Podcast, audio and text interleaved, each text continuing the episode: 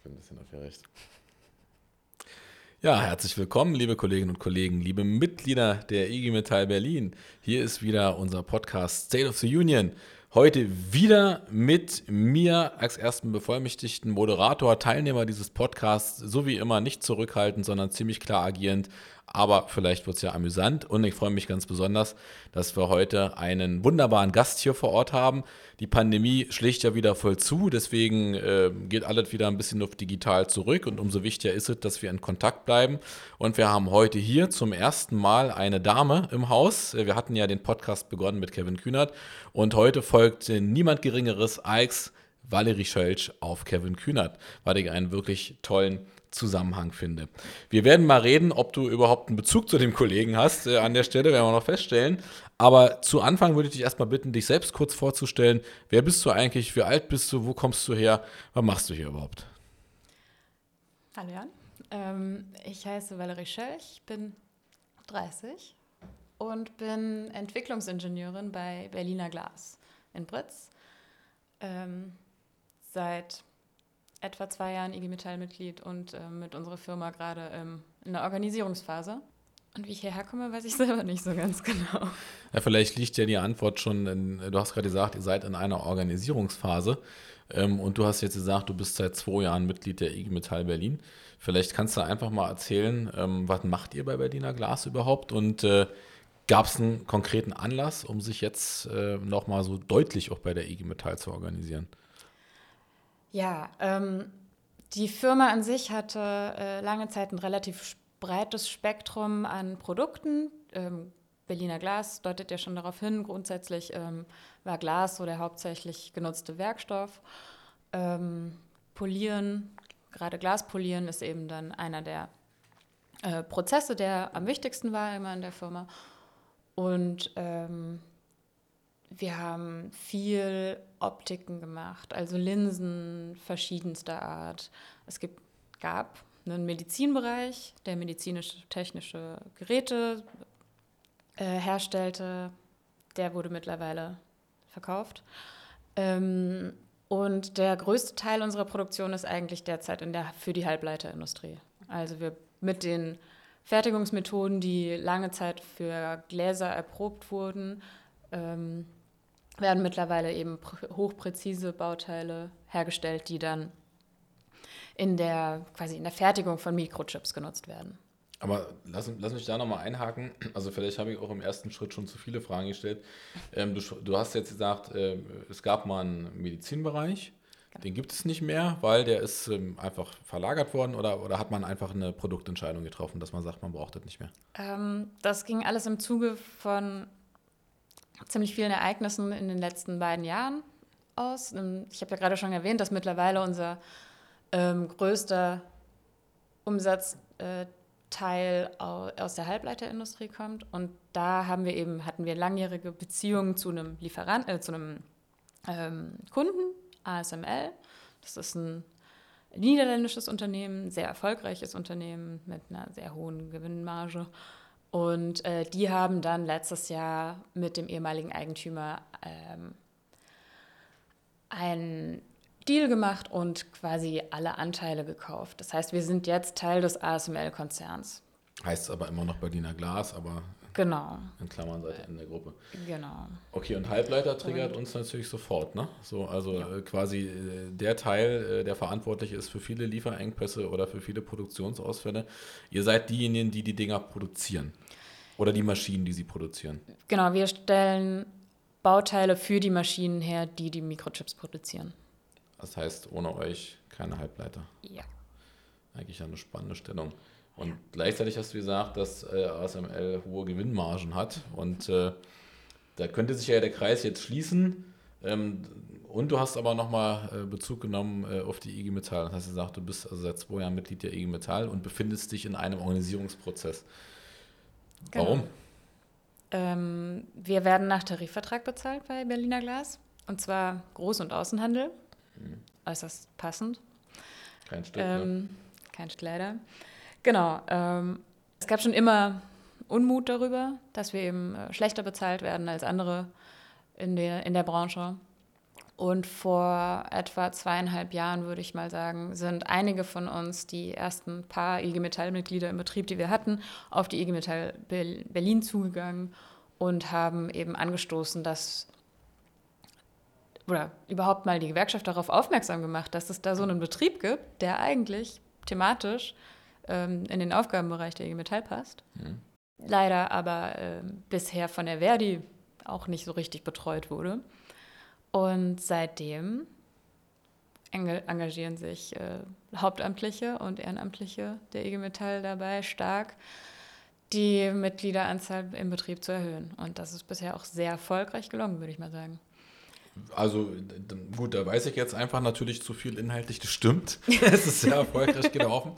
Ich finde auch für, für unsere Zuhörerinnen und Zuhörer ähm, durchaus bemerkenswert, dass hier eine Entwicklungsingenieurin sitzt und so offen darüber spricht. Also äh, wird in Berlin immer mehr, war aber wahrscheinlich vor 10, 15 Jahren noch nicht üblich.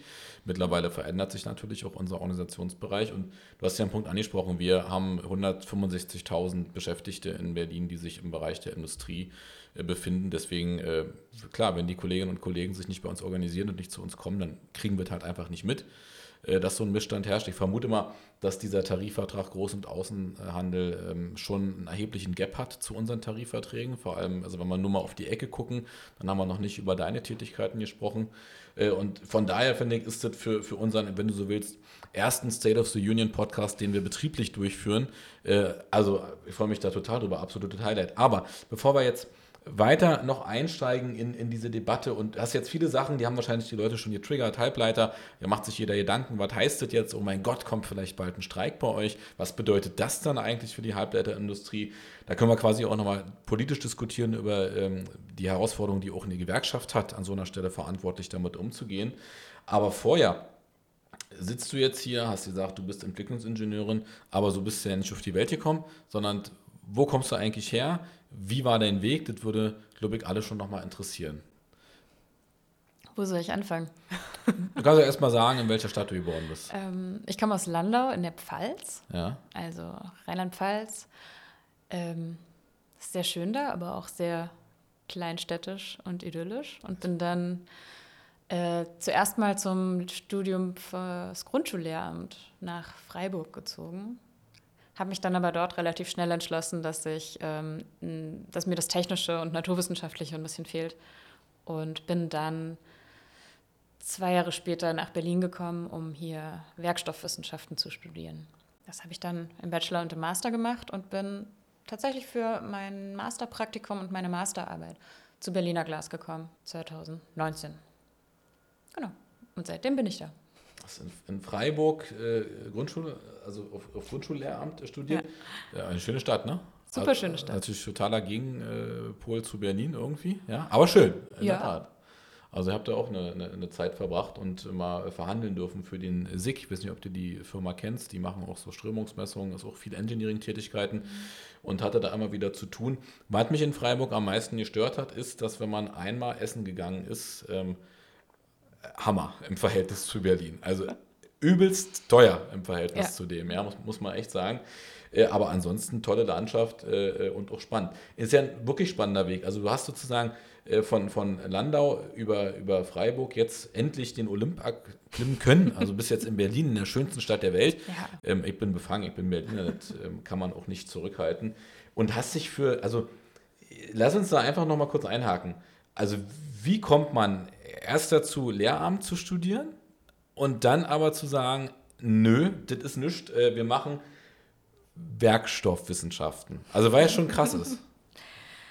ähm, naja, die Entscheidung gegen das Lehramt ist mir auch nicht so leicht gefallen, muss ich sagen. Ähm, da hat vieles reingespielt. Ich war auch einfach irgendwie gefühlt auch ein bisschen zu jung dafür, mich so für so eine verantwortungsvollen Job zu verpflichten, wie das Grundschullehramt meines Erachtens ist. Und ähm, habe gemerkt, es ist einfach deutlich anstrengender und fordernder, ähm, als ich mir das so vorgestellt hätte für meine Lohnarbeit. Und habe dann eben irgendwann entschlossen, ich, wenn ich nicht mit 120 Prozent äh, Grundschullehrerin sein möchte oder kann, was auch immer, dann sollte ich es lieber gar nicht machen weil eine schlechte Grundschullehrerin oder eine äh, Grundschullehrerin mit Burnout nach zehn Jahren möchte ich nicht sein. Da fahren wir, glaube ich, genug auf der Welt. Das denke ich. auch. Verantwortliche Entscheidung. Aber, aber dann zu Werkstatt, also du sagst jetzt ja. ähm, anspruchsvoller und dann gleichzeitig sagst du Master und Bachelor in Werkstoffwissenschaften. Sorry, also äh, hol mich da mal ab. Es ja, klingt jetzt auch nicht einfach. Mm, naja, also ich hatte schon immer so einen Bezug zu Naturwissenschaften. Chemie hat mir in der Schule großen Spaß gemacht. Ähm, daher war dieser Schritt jetzt nicht völlig absurd für mich. Ähm, und ich muss auch sagen, dass die Werkstoffwissenschaften, ähm, die sind, das ist ein bisschen, das ist so den, nicht, nicht wie ein Maschinenbaustudium, so ein rein ingenieurwissenschaftliches, viel Rechnen und viel, einfach super viel Lernen. Ähm, sondern hat eben viel noch so einen naturwissenschaftlich forschenden Bezug.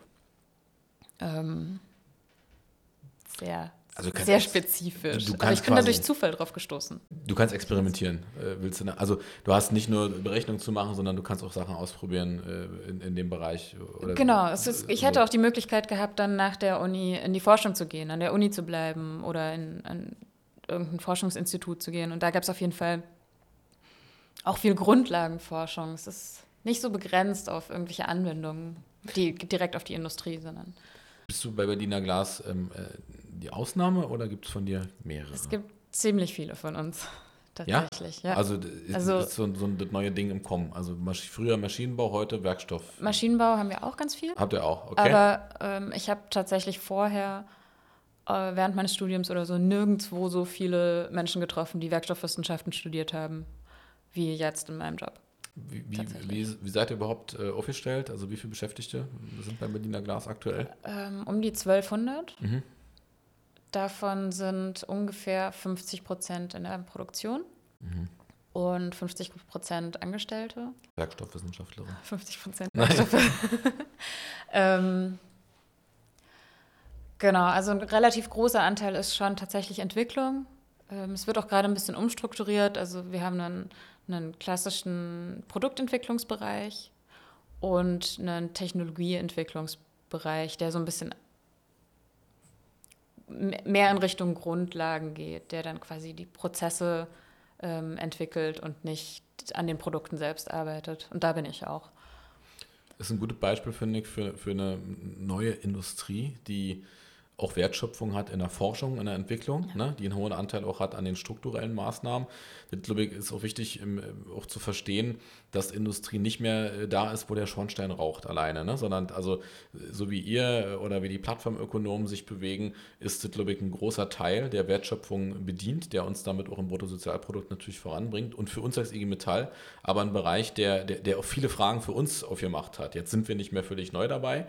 Ähm, aber ähm, was ich vorhin gesagt habe, gilt. Vor, vor zehn Jahren hätten wir vielleicht hier nicht gesessen äh, in, in der Konstellation. Mittlerweile ist es eher so, auch gefühlt in meinem Arbeitsbereich, weil ich aber auch ein paar von diesen ähm, Betrieben, die jetzt in dieser neuen Welt sich befinden, auch habe. Äh, dass das eher die Regel wird als die Ausnahme. Also dass sozusagen diese, diese alte Welt Stück für Stück in der Tat verschwindet. Und gleichzeitig aber, was nicht verschwindet, sind eben offensichtlich die Probleme. Also die, die Herausforderungen, äh, Arbeits- und Lebensbedingungen gut zu gestalten. Da scheint es egal zu sein, ob ich in der Fertigung bin oder äh, muss immer noch mal gucken. Werkstoffwissenschaftlerin an der Stelle oder Softwareentwickler. Ähm, die Probleme am Ende sind für alle vielleicht unterschiedlich gelagert, aber im Kern gleich. Äh, und da kommt es also auch für jemanden wie dich in Frage, zu IG Metall zu kommen und hier einzutreten, was ja erstmal super ist. Aber kannst du dazu auch noch ein bisschen was sagen? Also du hast jetzt erzählt von deinem Weg mit der, mit der Schule.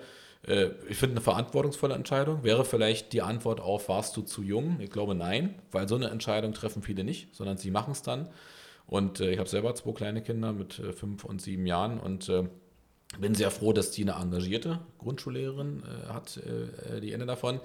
Die andere ist noch nicht in der Schule. Ähm, und gleichzeitig höre ich gerade mit Blick auf Corona um uns herum überall gerade, wie unterschiedlich ähm, äh, mit Verlaub Lehrerinnen und Lehrer ihren Job wahrnehmen und wie viel äh, ist jetzt kein Gejammer, aber das ist ja ein Podcast, der auch unsere eigenen äh, Lagen beschreiben soll, wie viel an uns hängen bleibt mittlerweile. Und äh, du hast vorhin schon das schöne Wort Lohnarbeit in den Mund genommen. Und wenn du neben Lohnarbeit, Care-Arbeit dann noch eine Schularbeit machen musst, dann mit Verlaub, ähm, wir sind jetzt gefühlt im ja, fast zweitkompletten Jahr der Pandemie, Also mir reicht es langsam. Aber okay, das war jetzt meine persönliche Haltung. Jetzt erstmal nochmal die Frage an dich. Du hast dann irgendwann entschieden, die Gewerkschaft macht Sinn.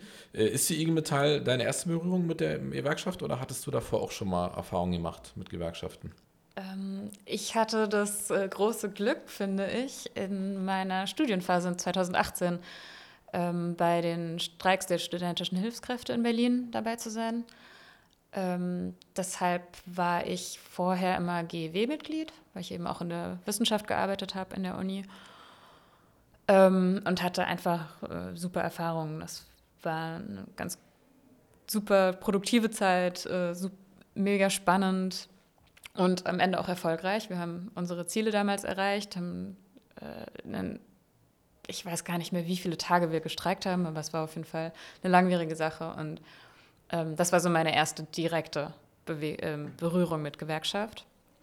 Ansonsten grundsätzlich ähm, war ich schon immer positiv gegenüber eingestellt. Nur der Gewerkschaft, ähm, nicht dem Virus. War ein Spaß. Ja, allen Gewerkschaften. Naja. Ähm, ja, und dann hat es eben, als ich zu Berliner Glas gekommen bin, hat es eben Sinn gemacht. Ich habe zwar erfahren, dass die Verdi hier irgendwie da den Tarifvertrag ähm, mal ausgehandelt hat, aber ähm, dass das eigentlich nicht passt. Und bin dann, als ich dann den Schritt gemacht habe, die Gewerkschaft zu wechseln, direkt zur e Metall. Das ist ja für dich eine tolle Erfahrung. GEW war schon nicht schlecht und jetzt ja. größte Gewerkschaft der Welt.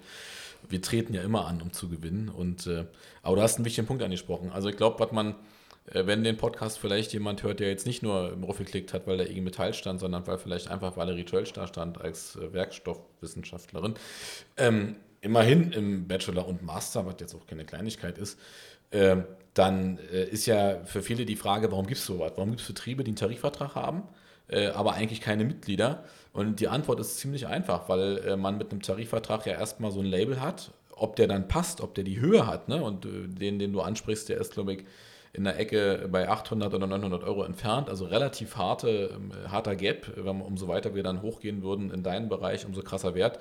Das, äh, so, weil die Metalltarifverträge sind in der Metallelektroindustrie nun mal die höchsten, also vom, vom Volumen.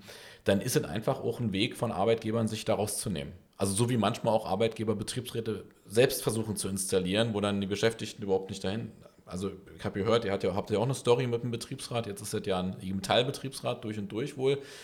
Ähm, das passiert total oft. Und der Punkt ist halt einfach, dass leider für viele im Vorfeld überhaupt nicht klar ist, dass eben so eine Frage von Mitbestimmung oder von Tarifverträgen eigentlich eine Frage ist, die von den Leuten selbst kommen muss. Also Gewerkschaften sind ja auch so mal gegründet worden. Ne? Das war ja nicht, also es war ja nicht erst der, der Jan Otto da und dann hat man gesagt, das ist jetzt der Chef der IG Metall Berlin und deswegen passiert jetzt, sondern umgekehrt war, dass die Leute sich organisiert haben, weil sie die Not hatten. Und das wird oft ausgenutzt. Deswegen bin ich doppelt froh, weil euer Bereich ist extrem wichtig, für uns auch natürlich total wichtig, äh, da, da äh, auch, auch präsent zu sein.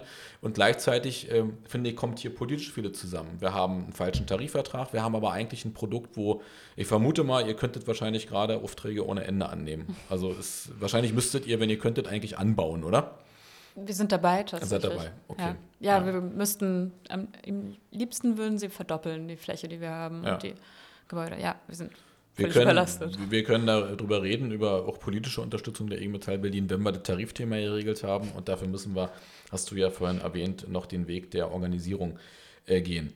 Ähm, zum Thema nochmal Tarifvertrag und Organisierung. Da hast du gesagt, ihr seid sehr erfolgreich. Also mhm. würde ich jetzt auch unterschreiben, äh, von, aus Sicht des Chefs der IG Metall Berlin. Und gleichzeitig ist es ja eine spannende Mischung. Also faktisch genauso viel äh, Produktionsmitarbeiter wie administrative äh, Engineering-Leute, Entwickler und so weiter. Ähm, wie ist da deine Wahrnehmung? Gibt es da, gibt's da irgendein Gap oder ist am Ende die Frage der, also ist die Frage der Ansprache wichtig? Oder stellst du fest, dass wenn es ein Thema gibt, hinter dem sich alle vereinen, dass das dann fast schon egal ist, wer wie wo arbeitet? Wie sind deine Erfahrungen da? Ähm, also ich habe von anderen Betrieben gehört, in dem der Gap noch ein bisschen stärker ist. Ähm, aber den gibt es bei uns auf jeden Fall auch. Also die Fertigungsbereiche, die jetzt auch irgendwie klassisch in so ein Selbstverständnis von so einem Produktionsbereich haben, wie, keine Ahnung, CNC-Maschinen oder sowas, die sind deutlich einfacher zu überzeugen als, ähm, als Menschen in Entwicklung. Das liegt sicher auch daran, dass wir eben ähm, durch diese Struktur, dass wir den falschen Tarifvertrag haben, in dem die ähm, Lohn- und Gehaltsgruppen auch gar nicht richtig passen. Ähm, ganz, ganz viele Leute ähm, haben gerade in den, Ent in den Entwicklungsbereichen, Angestelltenbereichen, die außertariflich bezahlt werden, die einen außertariflichen ähm, Arbeitsvertrag haben und dann auch immer so sehr skeptisch sind, ob das überhaupt was mit ihnen zu tun hat, diese ganze Tarifgeschichte. Das heißt, es ist sehr viel Gesprächsarbeit nötig in den Bereichen. Da gibt es so ein paar, die sind, waren so klar sofort dabei, bin ich solidarisch, auch wenn ich vielleicht selbst gar nicht so viel von profitiere. Ähm, aber in, bei vielen anderen ist es eben eher ein Ergebnis von langen Gesprächen, wenn sie dann doch beitreten.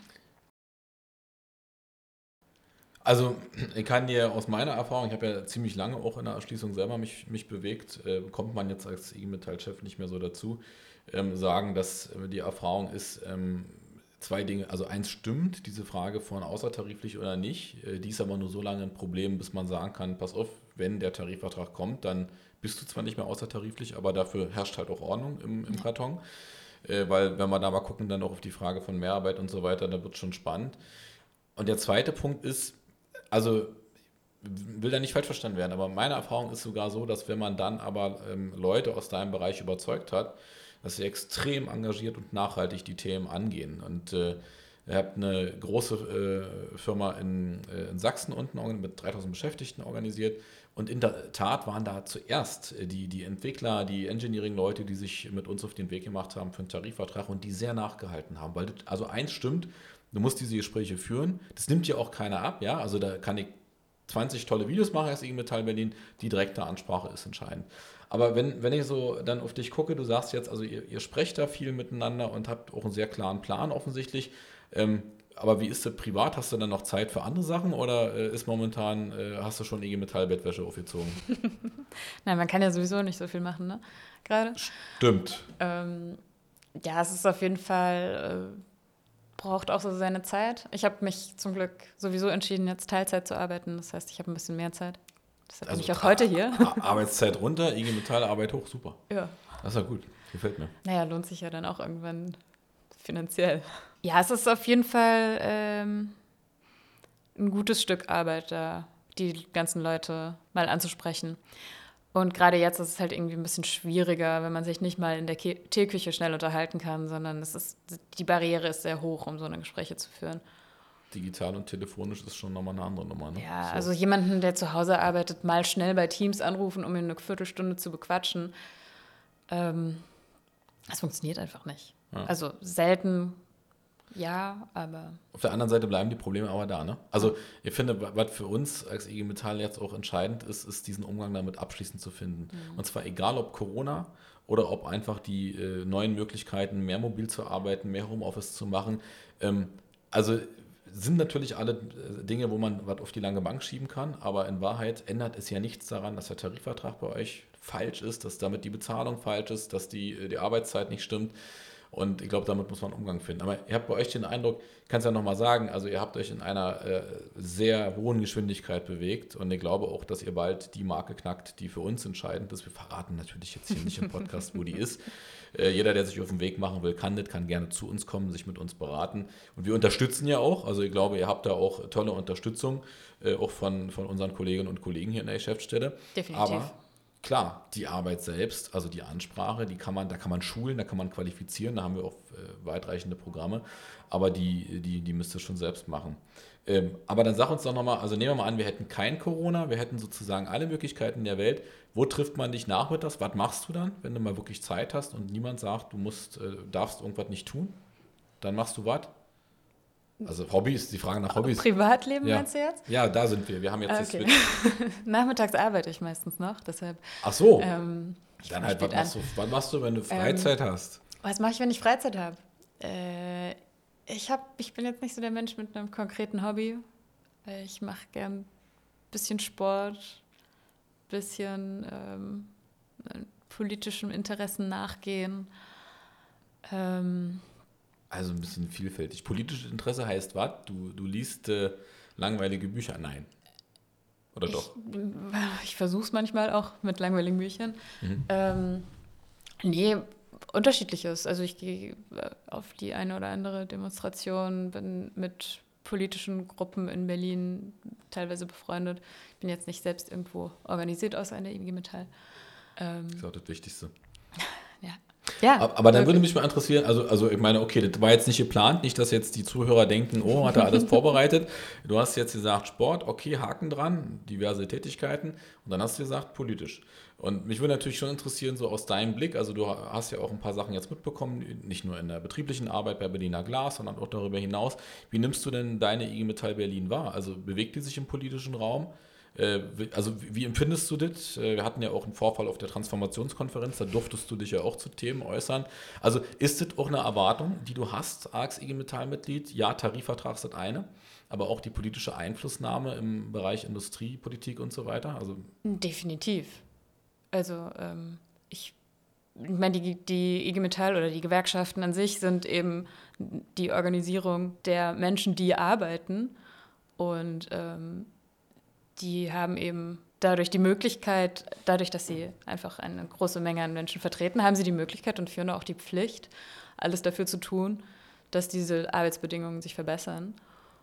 Und ja, die IG Metall tut es, auf jeden Fall, würde ich, würde ich sagen. Ich, also, ich frage einfach nur, ja, nicht, nicht, dass du sollst jetzt nicht unsere Arbeit loben, aber mich interessiert, wie, wie das wahrgenommen wird. Also, wenn du mich fragst, wir, wir machen total viel Industrie- und Strukturpolitik, ja. Mhm. Und, aber natürlich gibt es immer diese Diskussion, dass dann der eine oder andere sagt, da konzentriert euch nur auf den Tarif. Ich halte das für falsch, weil wir als IG Metall Berlin ja auch eine Verantwortung haben, äh, Industriepolitik zu betreiben, damit auch für Ansiedlungsdebatten zu sorgen, beziehungsweise auch für, für Produktentscheidungen zu sorgen. Wenn man den Daimler-Konflikt nimmt, den wir jetzt erfolgreich zum Ende führen konnten, da haben wir ja sehr tief eingegriffen in, in die Produktwelt, auch in die also da wird nicht nur jetzt der Verbrenner gebaut, sondern der, der kommt komplett weg. Die E-Mobilität zieht ein und dazu kommen äh, Themen wie Qualifizierung und so weiter ins Werk und äh, Softwareprogrammierung. War undenkbar noch vor fünf Jahren. Ähm, das schaffst du ja nur, indem du eben den Senat mitnimmst, indem du auch bundespolitisch dich bewegst. Aber wir haben natürlich diese zwei Stränge. Die einen, die sagen, kümmert euch um gute Tarifverträge, lasst es. Und die anderen, dazu gehörst du jetzt einfach mal und ich auch, die sagen, es geht gar nicht ohne. Äh, und wenn wir sagen, wir wollen die Lebens- und Arbeitsbedingungen verbessern, ähm, dann gibt es ja immer Bereiche, die reinkommen. Also die Verfügbarkeit von Freizeit hat was mit, äh, mit Arbeit zu tun, aber auch mit dem Gesamtleben. Ja, wofür brauchst du Freizeit? Um Dinge zu tun, um dich auch zu entlasten im Kopf. Äh, und wunderbar. Also klar, eine andere Antwort ist sicherlich jetzt von einem politischen Menschen auch nicht zu erwarten. Aber mich freut es, wenn du das auch nochmal aus deiner wissenschaftlichen Erfahrung siehst. Ne? Also, dass sozusagen die Gewerkschaft mehr ist, als ich unterschreibe da und dann sind die irgendwie für mich da, sondern wir haben einen relativ breiten Auftrag, auch in der Transformationsfrage, wie diese Industrie in eine neue Welt überführt wird und vor allem, und da bist du das beste Beispiel für, ob das am Ende auch bedeutet, dass die, die da arbeiten, auch gut verdienen und, äh, oder, oder ausreichend verdienen. Das ist ja eine Frage, die sich hier offensichtlich stellt. Äh, nicht nur bei dir, ich will sagen, wir haben auch viele andere Startups äh, und da zählt eben mit 1200 jetzt nicht zu, äh, aber ich sag mal, da ist der Billardtisch noch das Schönste im Pausenraum. Aber die Bezahlung und vor allem die Arbeitszeitfrage, die erscheint mir in den nächsten Jahren immer, immer, immer wichtiger zu sein. Ähm, sag mal, von dir aus, wenn du jetzt auf diesen Prozess so guckst, ihr habt also den Betriebsrat, habe ich jetzt gehört, äh, habt ihr damals, ähm, ich sag jetzt mal, gedreht, also ins Richtige, also in den Metallbetriebsrat, wie das sein muss. Ähm, so aus deiner Sicht, also, was sind so die Dinge, wo du sagst, da hat mir die IG Metall besonders geholfen? Und aber dann darfst du sozusagen, oder wir fangen vielleicht mit dem Negativen an. Wo, was sind so ein, zwei Punkte, wo du sagst, ey, pass mal auf, wenn der jetzt hier mit mir schon sitzt, da kannst du jetzt aber echt mal besser machen mit deiner IG Metall. Da möchte ich jetzt, du, du bist ja Mitglied und damit auch Teil dieser Gemeinschaft. Und dann aber auch gerne zwei, drei Sachen, wo du sagst, da hat es besonders geholfen, was wir ähm, auch hier zusammen mit dem Team auf die Beine gestellt haben.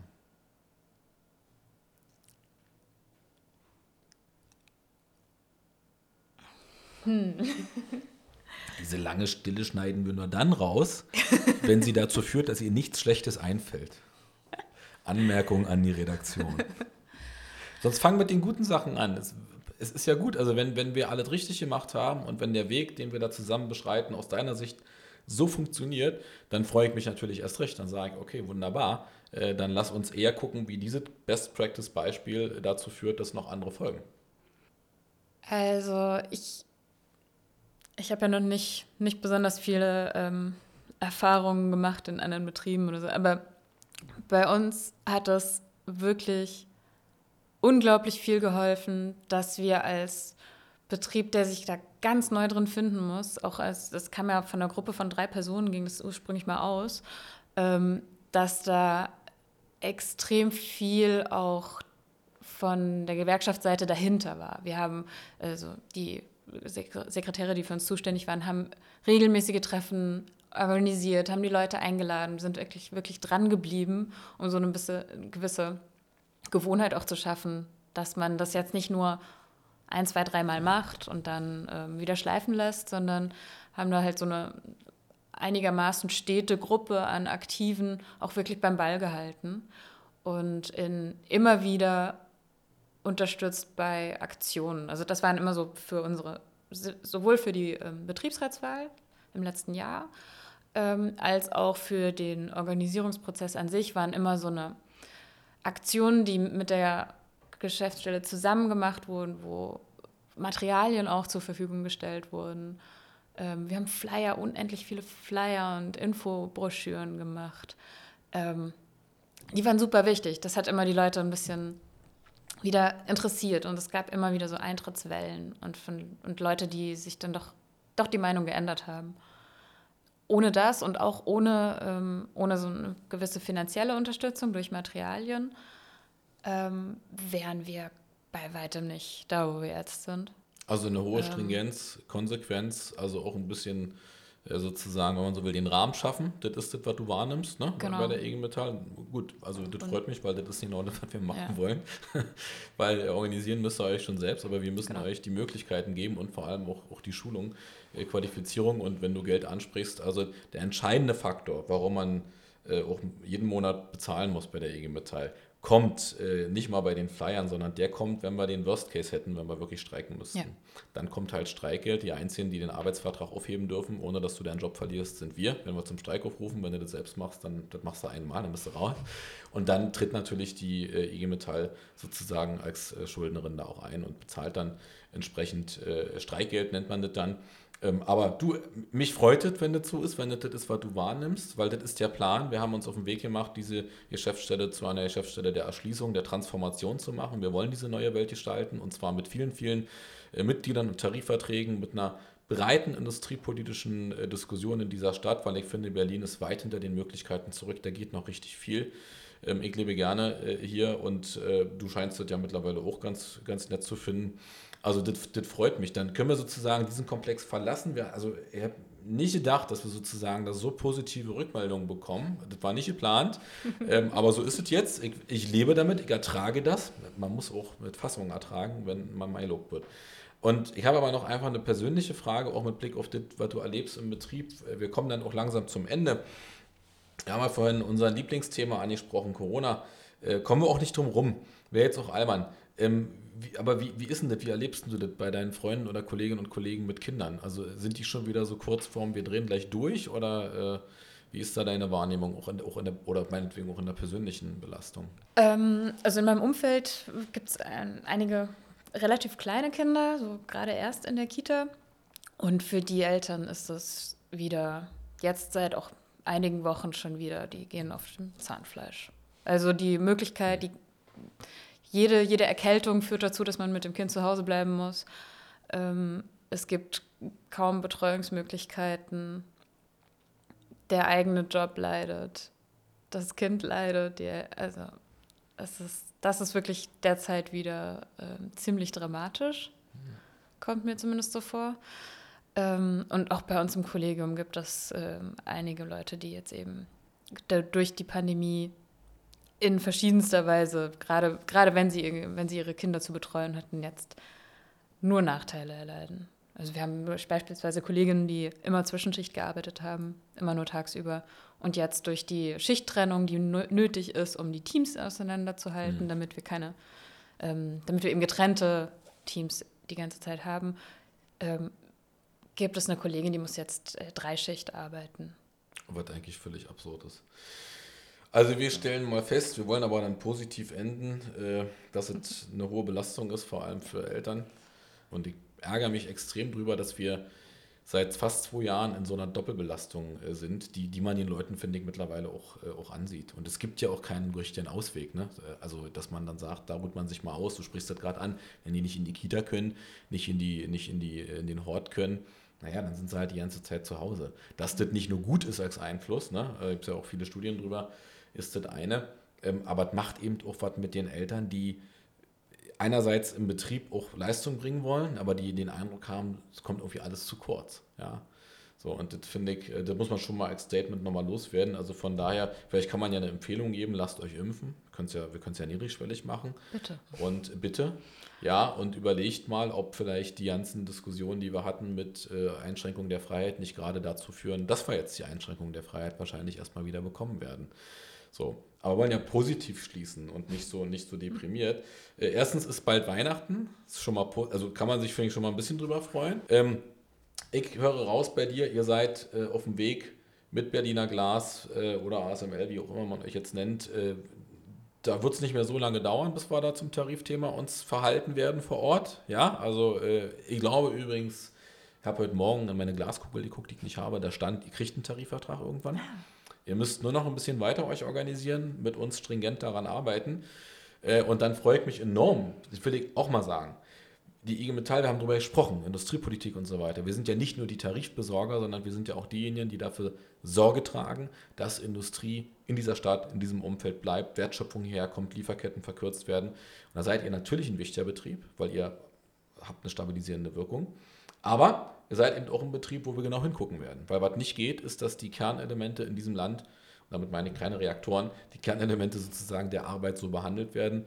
Aber das trifft, um da einen Bogen zu schlagen, genauso auf die Kolleginnen und Kollegen zu, die gerade überall in der Pflege unterwegs sind, die sich äh, um die Kranken kümmern, die auch zum Teil behandelt werden wie sonst was. Ähm, nur ist da mein, meine Herausforderung, wir sind halt die IG Metall, wir sind zuständig für deine Betriebe. Das, was ich regeln kann, regel ich gerne mit euch, da freuen wir uns auch im Team. Habe mich sehr gefreut, dass du hier warst und das letzte Wort und die letzten weisen Sätze, die kannst du aber sagen. Und vielleicht hast du, äh, das haben wir beim letzten Mal auch mit Kevin Kühner so gemacht, da hast du noch gar nicht erzählt, ob du zu dem irgendeinen Bezug hast. Auch du kannst noch zum Abschluss ein, zwei Fragen stellen, was du schon immer wissen wolltest von der IG Metall Berlin, von mir, von unserer Redaktion, vom Jakob, was immer du möchtest. Und ansonsten darfst du diesen Podcast quasi dann auch fast abschließen. Die hält sich die Augen, die hält sich die Augen zu, sozusagen jetzt erstmal nüchtern festzustellen. Ähm, mir fällt jetzt spontan nichts ein. Wenn dir nichts einfällt, dann kannst du weise letzte Worte sagen zu dem, äh, was du der IG Metall wünschst, was du dir wünschst. Ich wünsche mir tatsächlich, äh, dass sich alle Berlinerinnen und Berliner impfen lassen und sich organisieren in ihren Gewerkschaften. Und wenn sie keine passende Gewerkschaft haben, vielleicht ähm, Schritte gehen, damit sich die findet. Ähm, damit wir hier alle ein bisschen weiterkommen und uns nicht auf politische Entscheidungen aus dem Senat und der Bundesregierung verlassen müssen oder gar auf die Gutherzigkeit der Arbeitgeber. Also das sind meine beiden Sachen. Impft euch und organisiert euch. Dem ist nichts hinzuzufügen. Ich bedanke mich bei dir, bedanke mich bei euch für Zuhören. Danke. Wir hören uns hier in zwei Wochen wieder mit dem nächsten Gast. Äh, macht es gut. Ciao. Tschüss.